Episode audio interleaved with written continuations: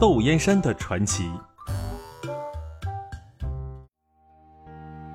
窦燕山，有一方，教五子，名俱扬。本剧主要讲窦燕山用好方法将五个儿子培养成才，意思是窦燕山用好的方法教育五个儿子，使他们都成为了有名的人。五代时期，有个有钱人叫窦燕山，他横行霸道。经常欺压当地的百姓，人们都很憎恶他。窦燕山到了三十多岁，还没有儿女承欢膝下，每天忧心忡忡。有一天夜里，他做了一个奇怪的梦，梦里一个须发皆白的老者忧愁满面，边叹气边对他说：“孩子，你做了很多缺德的事。”所以上天惩罚你，让你没有子女养老送终。窦燕山仔细一看，这不是自己已经过世的祖父吗？他焦急地问道：“那我应该怎么办？难道一辈子都没有儿女吗？”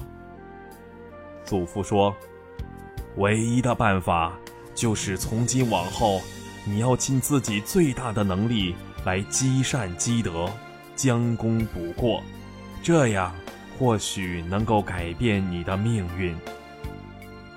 窦燕山还想说什么，可是祖父慢慢走远了，他怎么追也追不上。突然，他醒了，窗外一轮明月正静静地照着，仔细地想着梦里祖父说的话，他终于悔悟了。果然，从那以后。他不再欺压百姓，而是积德行善，渐渐成为一个远近闻名的品德高尚之士。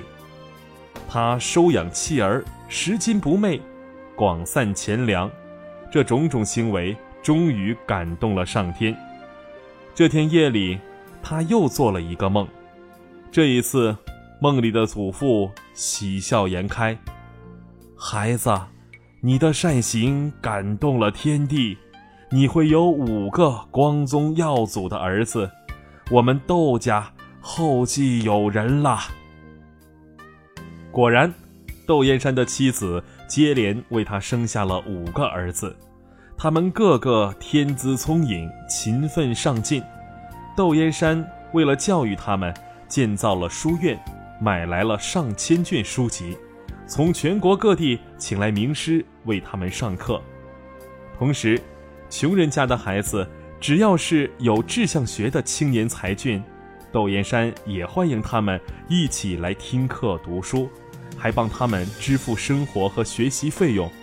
他的书院培养了很多栋梁之才。窦燕山在家规中严格的要求他的儿子要守礼、孝顺、勤奋。而且他自己以身作则，用高尚品德和情操影响着他的儿子们。终于，这五个年轻人都荣登进士，成为了才德兼备的官员，人称“窦氏五龙”。窦燕山一家培养出五个声名显赫的儿子，在当时成为美谈。有人写诗赞扬道：“燕山斗十郎。”教子以一方，凌春一株老，先贵五枝芳，五子登科，也成为了天下父母向往的荣耀。